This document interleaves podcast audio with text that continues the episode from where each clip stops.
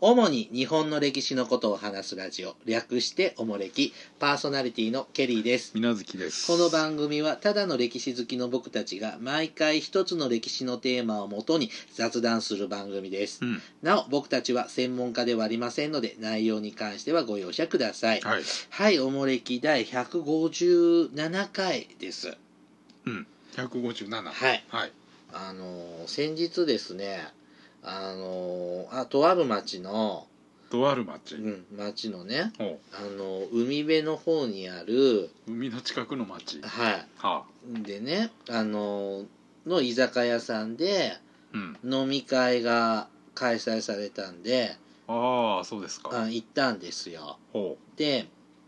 あのーまあちょっと駅から離れてるとこだったんで、うほ他の参加者の方の車に乗せてもらってうほあの向かってたんですよねうはいであのーその居酒屋さんはヨットハーバーの近くなんですようんだからその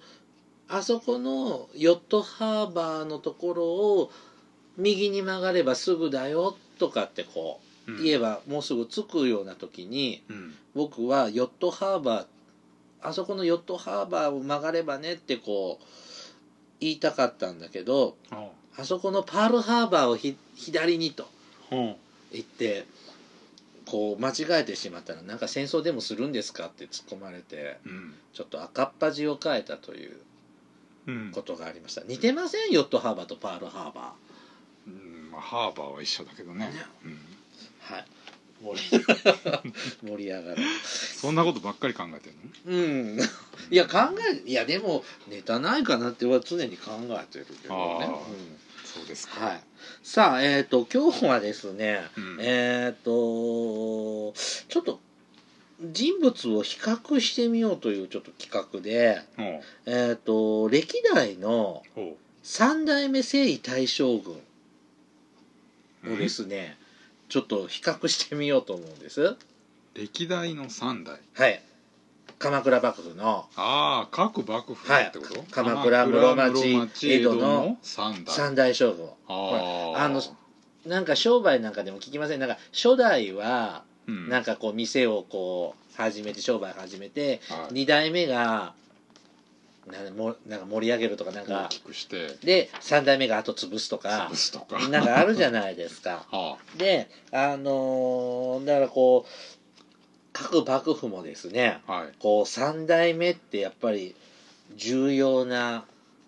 あー政権を続く重要なポジションなんじゃないかしらと。大体こう確立される時期だよでねね幕府だとでどうやって確立したとかどんな人だったのかう、んえー、と鎌倉室町江戸のうん三大将軍をうんちょっと比較してみたらなんか見えるものがあるかなと思ってへーちょっとやってみます。三代目は征夷大将軍ね三代目は征夷大将二代目はクリスチャンですから、ああね、三代三目は代征目もでしょ夷三代目は征夷大将軍じゃなきゃ三代目じ ゃないと三二代目はお父さんはクリスチャンなんですいや違うや塩見悦子がんなさあえあっと意味がわか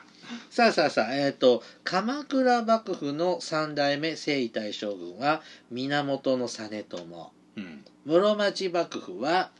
足利義満、うん義満江ね戸幕府は徳川家光家光ですなもうこの時点で実朝さんってなんかマイナーだね実朝はそうやねちょっと不遇な感じがしますねねこの3人並べるとねえっ、とまずですね生没年ちょっと紹介しますね、まあ、うん何歳、何歳まで何歳生きたかって話なんですがあえー、と実朝は1992年生まれで1219年に去年あー28歳でそうなんだ鎌倉幕府ができた年に生まれてんだ、その頃ですね、うんえー、と28歳で亡くなってます、うんえー、と義満さんは1358年生まれの1408年に亡くなって、うんえー、と去年51歳うんで家光さんは1604年生まれの1651年はいに亡くなった去年48歳ですうんまあ実朝さんはだいぶ若くまあね亡くなってますが暗殺されちゃってますからねうんで義満も家光も50歳前後で亡くなってるんですよ、うんそんな長生きじゃないですねまあね当時としてはそんなもんなのかまな、あ当時としては普通でしょうけどでも徳川家康なんてまあね長命なですけど、ね、 75ぐらいまで生きたんでしょ、うんね、そう思うとまあ早死になような気もしますがそうですなさあえっ、とこういうのも比較してみますえっ、と幼名幼名幼名うん、はい、えっ、と、実朝は千万万千万、千万。うん、で、義満は春尾。春尾丸、うん、で、家光は竹千代。竹千代、うんそうやねこれやっぱ時代的なものがあるのかな、うーんかお家的なものがあるのかなうんどういうことなんかこのネーミング的なものってさ、あー時代的なものがあるのかな竹千代なんかねずっと将軍系のね跡継ぎの幼名だけどねそうですね。だかうんらなんか戦国から使われてた名前でしょうんあとこの春尾なんて、まあでも、春尾丸っていうのもなんか足利家の結構ななんかちょこちょこで子供の名前で聞くよあねあ、そうですか、うんいい名前なんですね。うんえー、とはい今度ちょっと家族関係紹介します、うんえー、と源の実朝お父さんは源の頼朝そうですねお母さんは北条政子うんですね北条政子は頼朝の正室ですねうんはい足利義満はお父さんは二代将軍の義明うんでお母さんはえっ、と紀野義子ああえっ、と義明の側室うです、ーんで、えっと家光さんは二代将軍お父さんは二代将軍秀忠そうですねでお母さんは郷姫うんこれも秀忠の正室ですねそうやね義満さんだけ正室の子じゃない、ほんまやねうん、ご兄弟もちょっと紹介しますうん実朝源実朝さんはえっとお兄えっとね実朝ね四男坊なんですようん頼朝の四男坊でそうやね一番上のお兄さんが千鶴丸うんっていうんですがこれはあの源平合戦の頃でほうえーっとまだ頼朝が伊豆に流されてたうん時でえーっと千鶴丸って子供生ま生まれたんだけど、うんえーっと義理のお父さんの伊藤博親スケッチか助親うんって人に殺されちゃいましたへえで次男義理のお父さん義理のお父さんうーんで、えー多分義理のお父さんだとあの要はあの清平家から命令されて頼朝を見張ってた人ですよね、うんで、えー、と次男は頼源の義家よりあごめんなさいごめんなさい大頼家将軍でしょ、はいうん二代将軍ですねはいで三男おに一つ上のお兄さんが上上京上京上京かなこれは、えー、と頼朝の妾の子だそうですうんなので、えー、と頼朝と政子さんの間に生まれた実朝さんがお兄さんがね、ちょっとかわいそうな死に方をそうですね殺されちゃうの二人とまあそういうも金玉蹴られて殺されるんじゃなかったっけ頼家ってあえー、痛いよねかわいそうにそんなんで死んじゃうのえ修善寺に幽閉されてで風呂場でなんか結構強い人だから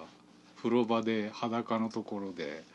殺そうと思ったら暴れて金玉蹴られて失神したところ刺されたとかじゃなかったっけあそうなの違ったかなな前のあの義経シリーズの時もやりますかほんと源氏って強いんだよ強いさすが武家の棟梁なるほどね、うんさあ、えっ、と、義満さんのご兄弟。足利義満ってね、長男じゃないんだよね。ああ兄貴がいるんだ、お兄さんがいて、千住王うん、とう、いう方がおりました。ん、で、これは、あ、義明の正室の子供だったんですが、うん幼くして亡くなっちゃいました。おうで、義明から見ると次男か三男になるのが義満うんちょっとこの辺よくわかんないんだけどわからないみたいなんだけどでこの義満のお兄さんか弟になる人が一人、えっ、と白帝清楚ああボンさんだねっていう人がおりました。うんで、えっときお母さんき義満のお母さんは木野よし子さんですが、うん同じお母さんから生まれたのが足利光明へえであともう一人いるのが、えっと帝陽宗輝うんこれもお坊さんっぽいのかしら。多分臨済宗のボンさんでしょうねねこの頃のなんか室町時代に出てくるおばお坊さんってうんなんか名字も漢名前も読みにくい名字じゃない名字じゃないなんんかこうなんか無双蘇石 そとかうそうさそうそうこれなんかのしその臨済宗はこう禅い宗うのあれでしょうねうん伝統というかうんなんかルールなんでしょうね一休宗純もそうだねまあまあそんな感じやねうんでこのようなご兄弟がおってまあお兄様が亡くなったので順番が回ってきたみたいな長男がそうかなるほどえー実朝も義満も順番が回ってきたみたいなうん感じです、なるほどはい徳川家光さんはご兄弟は、うんえっ、と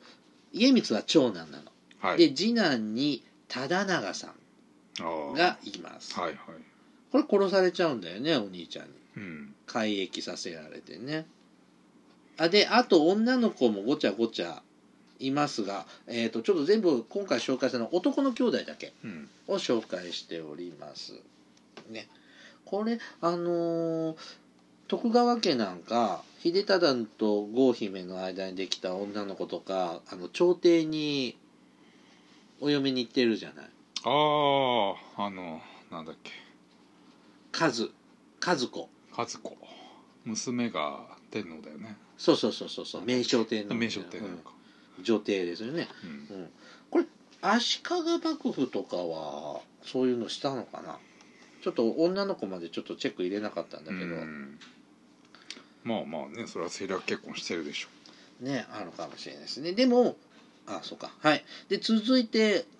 三大将軍の妻を紹介しますうんはいえっ、と実朝の妻は坊門信子うん坊門姫関係のうん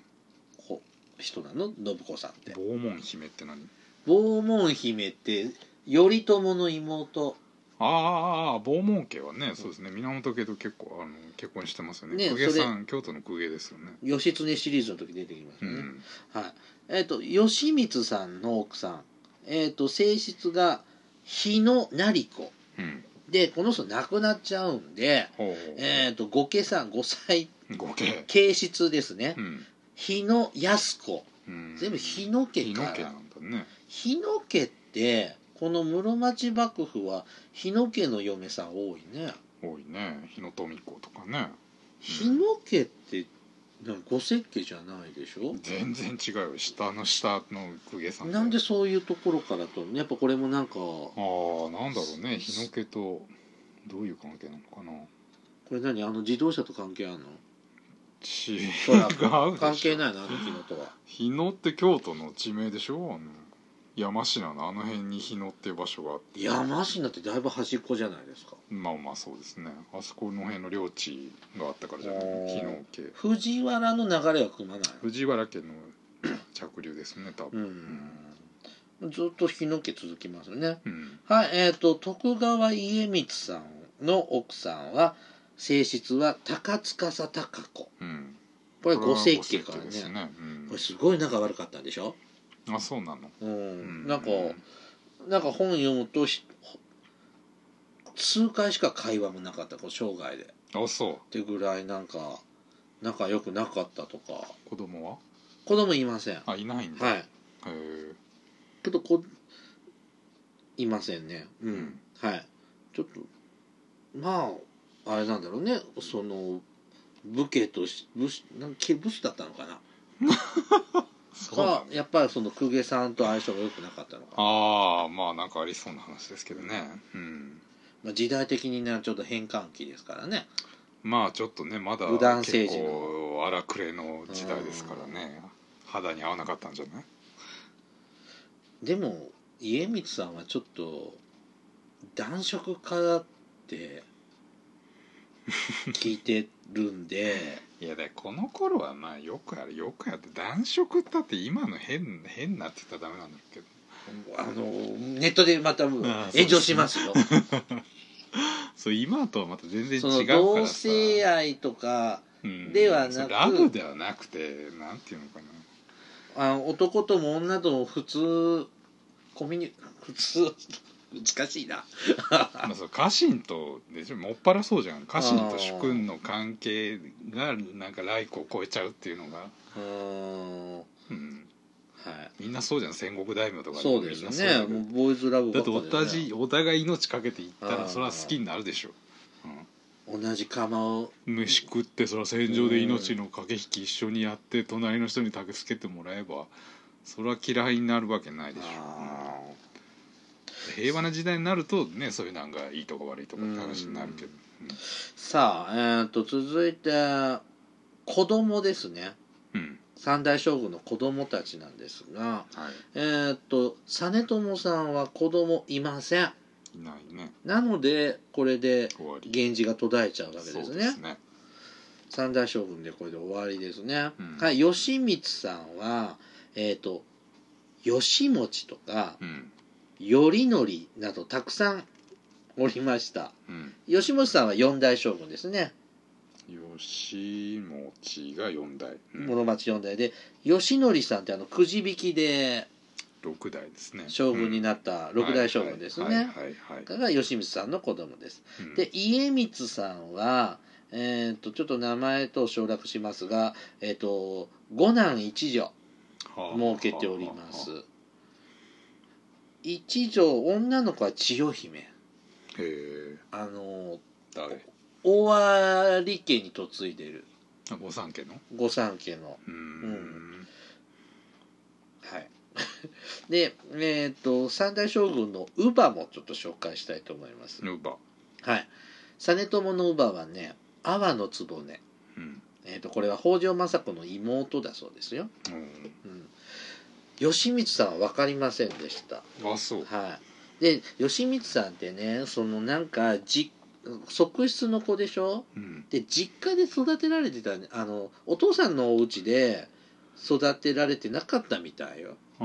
おお母さんの方の実家の方かなあそそんな感じだったみたいううーんでえっ、と家光さんの乳母は春日の局そうやねおふくさんですねうん大原玲子、大原玲子ねうん、で有名まあ春日の局有名ですねうんうんさあ、えー、とこ彼らこの将軍のですね、えー、と在任期間も比較してみましょう、うんえっ、と源実朝さんは1203年から1219年の16年間うんえっ、と義満さんは1368年から1394年の26年間うんで家光さんは1623年から1651年の16年間そうなんだ意外と短いねそうやね実朝さんと家光さんって、まあ実朝はねなんとなくわかるけど暗殺されちゃうかうら、んあのー在任中に死んじゃうんだよねそうね引退しないんだよねさせられてじゃないのさせられたのああじゃあ実朝はそうですねあのあ将軍そうですねの時に鶴岡八幡宮ですね殺されちゃうんですよねうんで、えーあちょっとすちなみにちょっと関連するんで、えっとこの実朝さんこの三大将軍の死因ですねなんで死んじゃったのかっていう話なんですが、うんうんえっと実朝は暗殺そやねで義満は、えっと急病死へええ暗殺説もあるんですがうんで、えっと家光さんは脳卒中はっきりしたんだでえっ、とだから実朝と家光は急死なあの在任中に病気になって実、朝と家光うんまあ、在任中に死んじゃうんだよねうん義満は引退すんだよねそうか吉持ちのそうやね陰性というかあそうやのね大御所みたいになっちゃうんですよそうねで。すね、うんはいはいはいだからあのやっぱこの中では義満はなんか天寿全うした感があるじゃないちゃんと将軍やって隠居してあであまあそうやねまあでも彼もあれでしょ前半はずっとほら細川頼之かなんかが政治見てるから、ああはいはいはいうん、実験に行けるのはちょっとかかるんだまあね、後半ですよね、うん、はいえー、とでちなみに、えー、と彼らこの三大将軍の将軍征夷大将軍就任の、ね、何歳の時に将軍になったのか、あなった年、はいうん、えー、実朝は12歳12、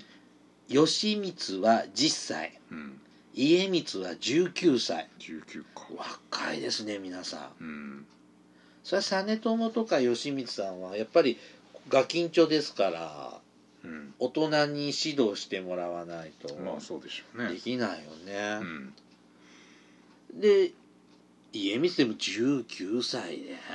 うん征夷大将軍ですよまあまあまあまあまあ当時ならぼちぼち大人なんじゃない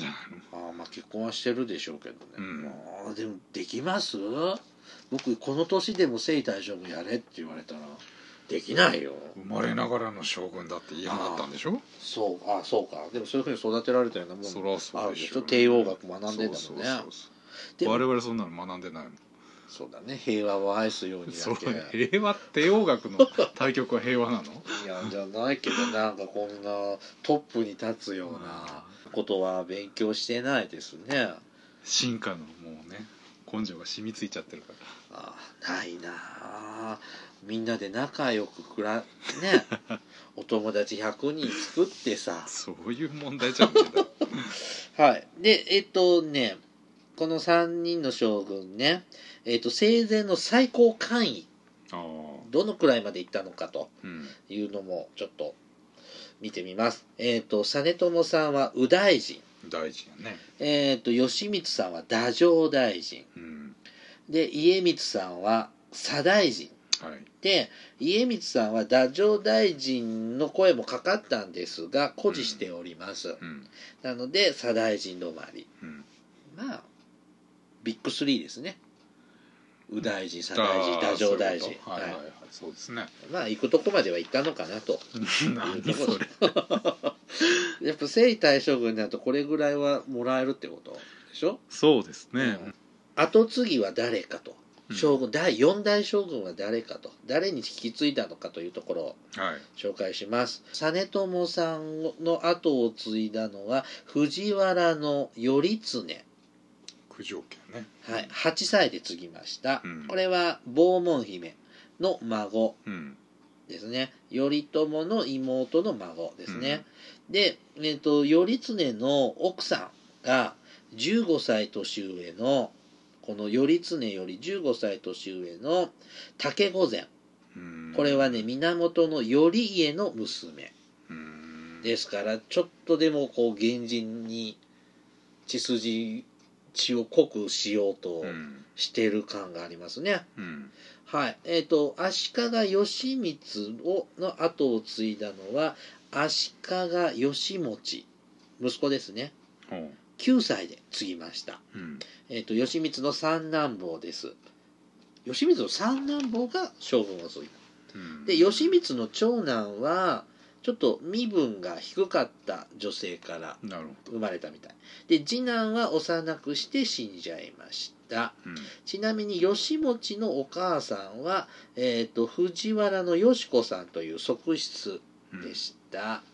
はい、家光さんの後を継いだのが徳川家綱家綱ねこの時10歳うんこれは家光の長男、うんえー、とお母さんは側室楽うんお楽の方ほだそうですさあ皆崎さんこう実朝って征夷大将軍だった時ってどんな政治してたってイメージかなんか一言二言で出ますうさあね友の政治の実態ねあんまりあれでしょまあそろそろだから執権政治が始まるような時期だから彼はほらだからお兄ちゃんがそうやって殺されてお兄ちゃんが殺されてるから、あれでしょ京都のそういう公家文化に憧れてっていうあなんかよく言う歌人ですよねそうそうそう歌作ったりとかね中国行こうとしたりとかして中国そうそうそう何しに行くのいやなんか前世は自分は中国生まれだってだからふるさとに行きたいっちゅってなんか船作って大丈夫は大丈夫だったのこので浮子かべたらなんかひっくり返ったか浮かばなかった で挫折しちゃうんでしょ、えー、だいちょっと大丈夫うん、うーんだからさだ自分の命がかかってるからあんまりこう派手なことしちゃうとあー出しゃばれなかったんだでしゃばねっちゃうとやっぱり北条家に睨まれるか義満はそういうとなんかあれやこれ出てきますよねら、ね、義満はまさにねその室町時代の最盛期だし南北朝の統一とか、うんやっぱ金閣寺だよねそうやね北山文化だねうんあと日民貿易も義満からですね義満さんですよね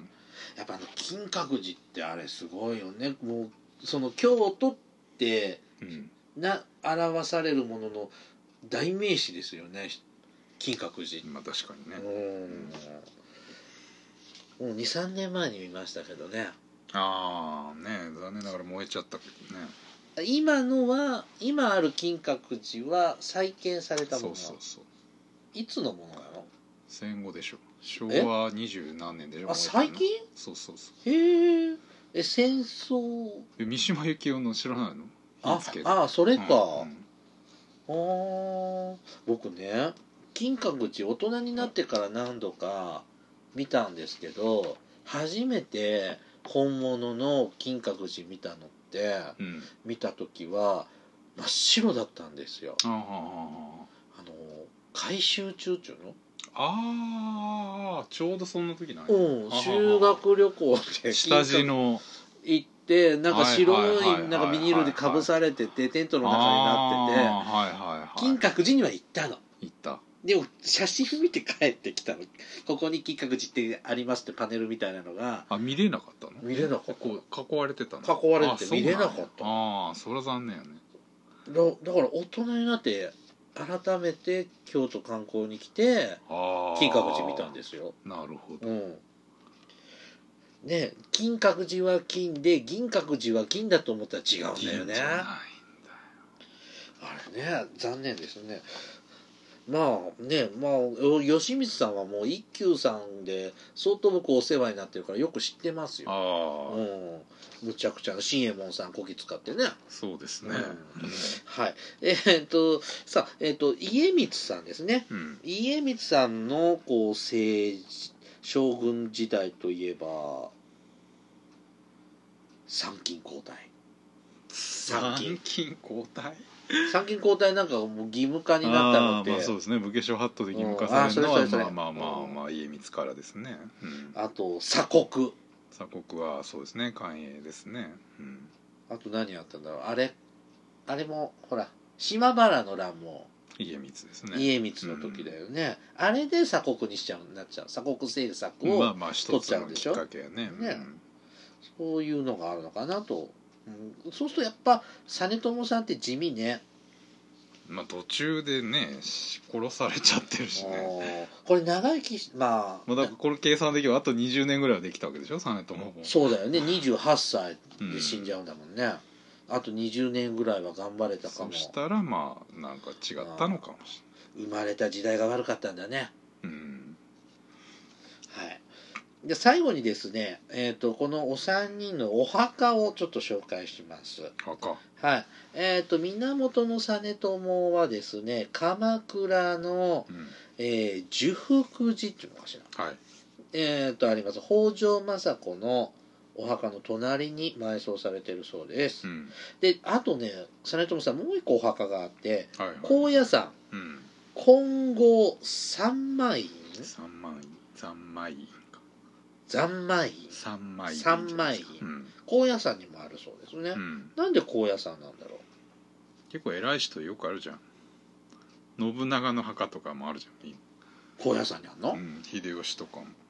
へー。文骨っていうかうんなんかよく、うんなんか偉い人の武田信玄行ったことないの高野山高野山ないのあそうなんや一回もないの奥の院のこう参道にずーっと武田信玄だ明智光秀だってあそうなんだまあ、うん死んだら入りたいお本当墓にみたいな感じそうなそんうだまねあ、なんなんていうのそのね、うん天国行ける憧れようになんだねみたいな感じ、ううんんはい足利義満さんはうん、あのお墓がないみたいなんですあもうせーあの戦国のじあの大仁の乱とかほあの辺でもむちゃくちゃでうあそうなんやとかあとほら戦前は足利さんってあんまりあー良い扱いしなかったですよねそうかあーそう天皇家にね、逆賊だとうん、いうようなのもあるみたいででで位牌だけあってああそれは京都の臨泉寺臨泉寺っていうの、うん望む川の寺はい臨泉寺にあるようですうんで、えー、と家光さんは日光の林王寺林王寺、林王寺ね、日光ですね日光やねに、えー、とい埋葬されてますあれ、うん徳川ってなんか浄蔵寺とか寛永寺とかじゃない増上寺寛永寺うんね家光さんは違うんだね家康とか三代まではあっちのかな日光ななののかなうんなんかこうなんかちょっとこうちょっと比較してみてたかが3代の3人だけなんですけどうんなんかこうみんな若くしてこうしね将軍になったりうんなんか意外と血筋は良さそうな人多いねとか、どういうことえ血筋が良さそうってそら将軍家の子ー、でしそう ょとかねなんか引き継いだ子供もみんな幼いんだよねうんとかなんかもうねだから三代目になってくるとこういろんな要素でやっぱりねそういう地位についたりやらないといけないから幼くしてついてで誰かが陰で操る操ったり殺されたり独り立ちしたり、うん、そうだよねねうんなんか皆さんもなんかだいぶ見え違たうもんやね、うんうんそれぞれ三代目とはいえ、 なんか気づいたことがあったらまた報告してください。なんだそれはい、じゃあお便りいきます。はい、えっ、と、フリーダムチンパージーさんからいただきました。おう、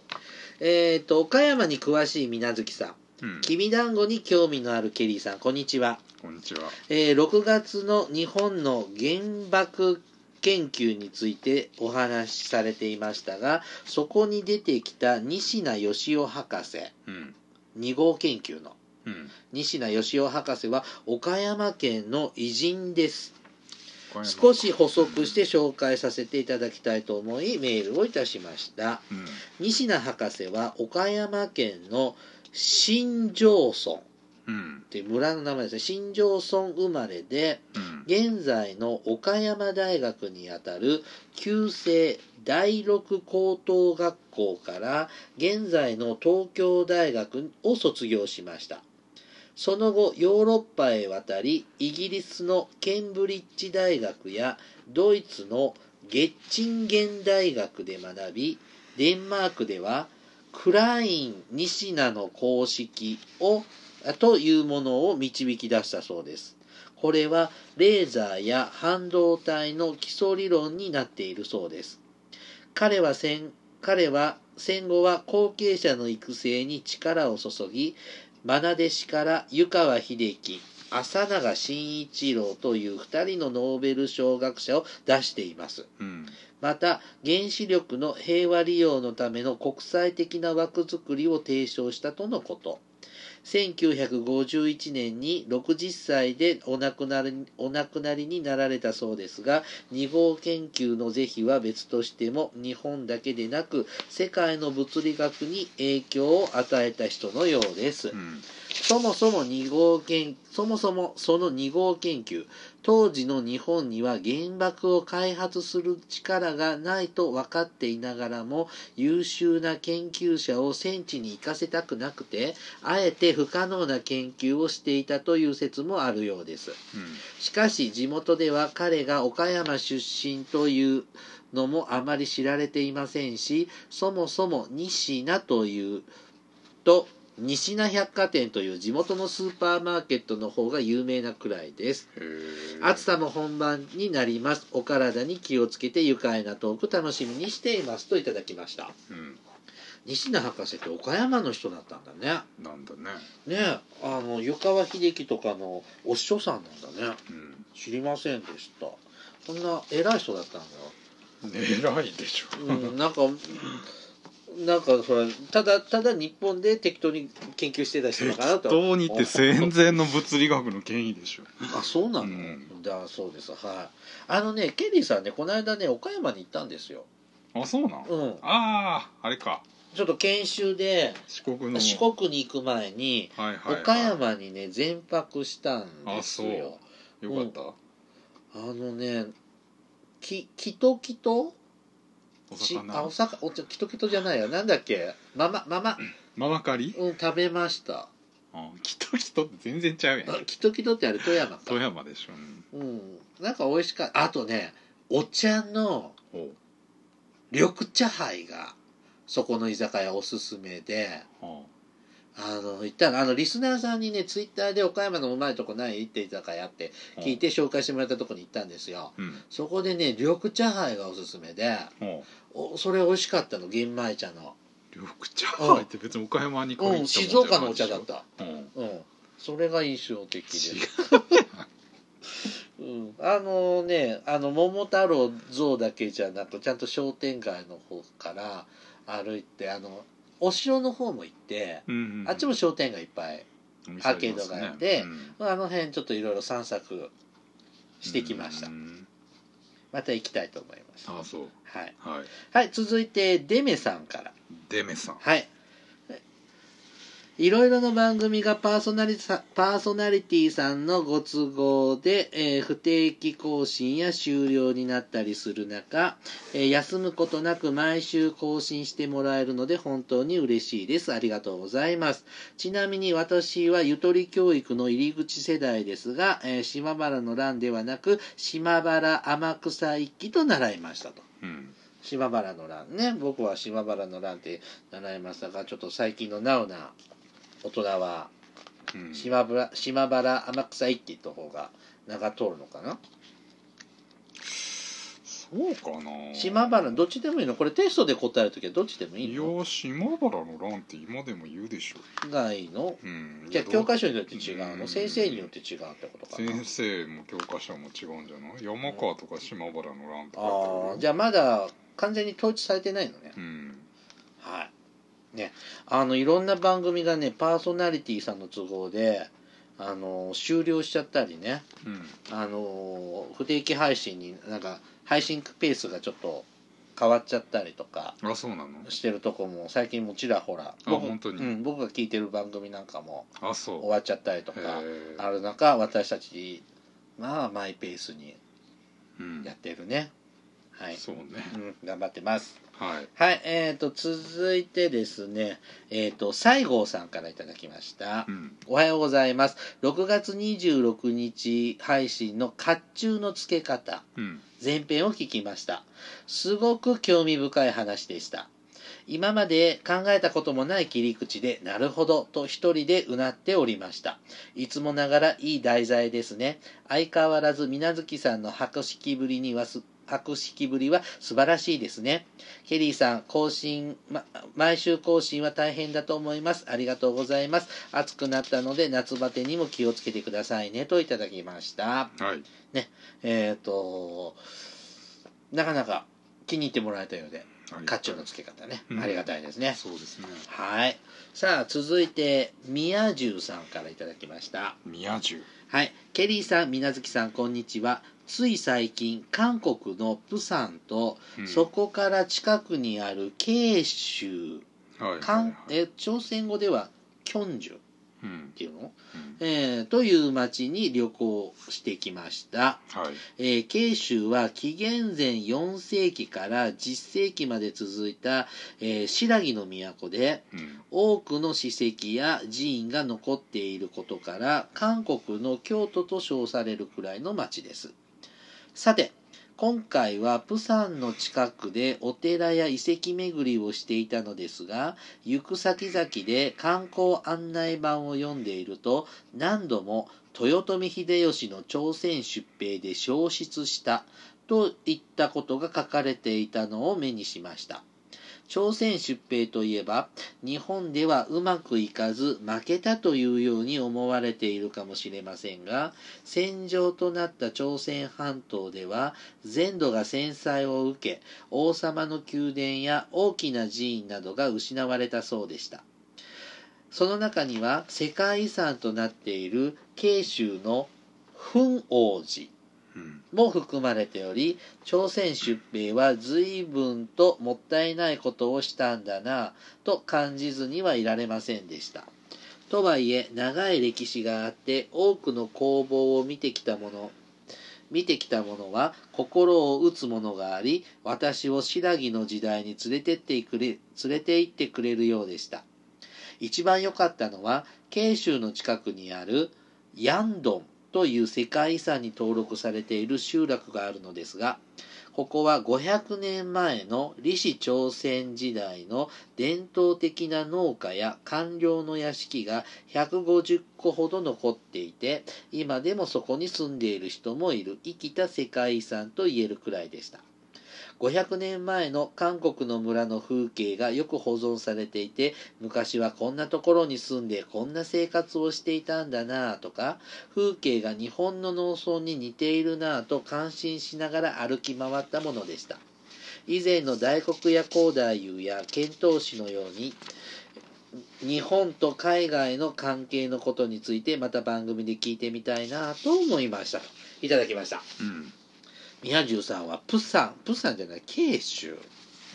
はいどの辺慶州って朝九州鮮から南の方ですうんこれ白木ってそんな南かうん上高栗で白木とでしょ百済うん、へえこんな南の方に都があったんですね、行ったことありますで電車の窓から見たあ慶州をへ下州はえ通過する列車は乗ったけどえ古墳とか見えるんだよこう窓からもへえ、で古墳だ前方後円墳みたいなまあまあ前方後円墳じゃないけどこう円墳とかもこもこって何日本の古墳ってほら森になってるじゃんああ朝鮮半島島も森になってるのどうなんでしょうねもともとそうだったのかもしれないけど綺麗なこう芝生のおっぱいおっあぱあいみたそいうないう感じなんですね、へえなんかそんなノスタルジーな感じなんか日本の農村みたいなああまあ奈良かなっていう気はしますよあねーなんか車窓の国だ京都かなっていう気がするけどあーなんす観光客も多いのかな、まあまあ有名な観光地ですね慶州あのこの間奈良に行ったんですよあさそうっき岡山って言ってああの日帰り旅行でああ大仏さん見に行ったんですけあど、本当の奈良にうんうんあのー奈良公園のあたりあすっごいの外国人ばっかああまあ今ね多いねで奈良町とかあはの大黒殿のあたり平城宮跡のあたり行くと誰もいないの日本人がちらほらいるだいけでああそう奈良公園のとこでもうあの鹿の糞と一緒に写真撮ってね外国の人はシカの ふもんうと取ってるわけですよふんなよそれ臭い臭いと思いながらねあのそんな鹿取ってどないすんのってこう思いながら見てました、えーはい奈良にうああそうですかん、ねあの僕韓国行ったことないんでああもうそれ一回コッキーだけどねで韓国の料理ってさニンニク強いきついいやそうそんななんかまあそんな食ってないけどこの間友達があ東京に出張に行ってうん東京の友達になんか本場の韓国の方がやってる焼肉屋に連れてってもらったんだってあでこっち帰ってきて会ったらうんすっごいニンニク臭くて帰ってきた のよ何このニンニク臭いのって言ったら「今日昼飯ニンニク食ったの?」って言ったら「いや2日前に食べたけどへええもう近寄らないで」って言うぐらい臭かったあそんな匂いなのうんへえそんな韓国ってニンニクニンニクしてんのかそんななことないけどねそその人がういうものもあるだろうしそういうのを食べてきたのかな肉料理とまたそれとは違うんじゃないのまた宮津さんグルメ話もお願いします何食べるんだキムチ以外キニキムチと焼肉ぐらいしか分かんない、あ韓国うん、韓国はねでも、まあ、あんまり言えないんだけど滞在時間が5時間ぐらいえ ー日替わりだったの夜行のフェリーでああ博多から下関から行って下関からも出てんのいや下関還付フェリーの方が有名でしょあそうなの僕なんか博多からまのあイメー博ジだ多もあるけど、うんそうそうそれで朝着いてうんうんその日の夕方に高速船で博多に帰ってああ聞かなかったこと配信はしますが聞かなかったことにしますさあもう一丁読んじゃおうかなロンかロンさんからいただきましたロンはい、えーケリーさん水無月さんこんにちはシリコンバレーのロンです、シリコンバレはーいのロン、前もいただいたよはいはい、いつも長い通勤時間にポッドキャストを楽しく聞いています。えっ、と、ロンは本名のロナルドから来ています。レーガンと一緒だね、じゃあねう。ん、ロナルド・レーガンそうだねロン安ロいン安だなロン安外交です。私のじいさんが戦前、南カルフォニ、えー南カルフォルニアに、で農業をしていました。うんじいさんの農家の近くに日本人の農家がたくさんありました日本人の農民が栽培していたイチゴが特に美味しかったそうですうんじいさんの話によるとアメリカ人メキシコ人日本人など、えー農民が仲良く住んでいました日本人の移民がほとんど広島や九州から来た人だったそうです、えー今度のポッドキャストに日本人の移民に関して聞かせてほしいと思いますといただきましたうんカルフォルニアも結構移民が多かったのカリフォルニアは多いじゃないですか、うん、そうだあれあそうかロサンゼルスとかあるのはカリフォルニアそうかそうそうサンフランシスコ太かあ平洋側はのいはいはいはいはいいちご栽培してたんだねうん、これ今最近の話なのかないや昔じゃないですか,、うん、なんかよ戦く前もいちごなんだ戦前もあるでしょうけどへね、え広島や九州なんだねまん、まあね地域によってそいろいろあなんるでかあしょるみたうけどいね、うんまたその辺もねちょっと取り上げられたらなとはちょっと思っている題材ではありますが気長にお待ちくださいうんじゃあ今日はねここまでにしましょうかねはいはい、おもれきではリスナーの皆様からのお便りを募集しています。お便りテーマ、戦争の体験談や歴史系検定情報、勲章にまつわる話など、他にもいろいろとお便りテーマがあります。詳細はおもれきのブログをごご覧ください。お便りは E メールまたは Twitter のダイレクトメールでお送りください。メールアドレスはおもれき2013 gmail.com。Twitter のユーザー ID はおもれき2013です。うんさらにおもれきでは YouTube でも過去の回を配信しています。ユーザー登録されている方はおもれきのチャンネル登録をお願いします。はいでは、またポッドキャストでお会いしましょう。さようなら。さよなら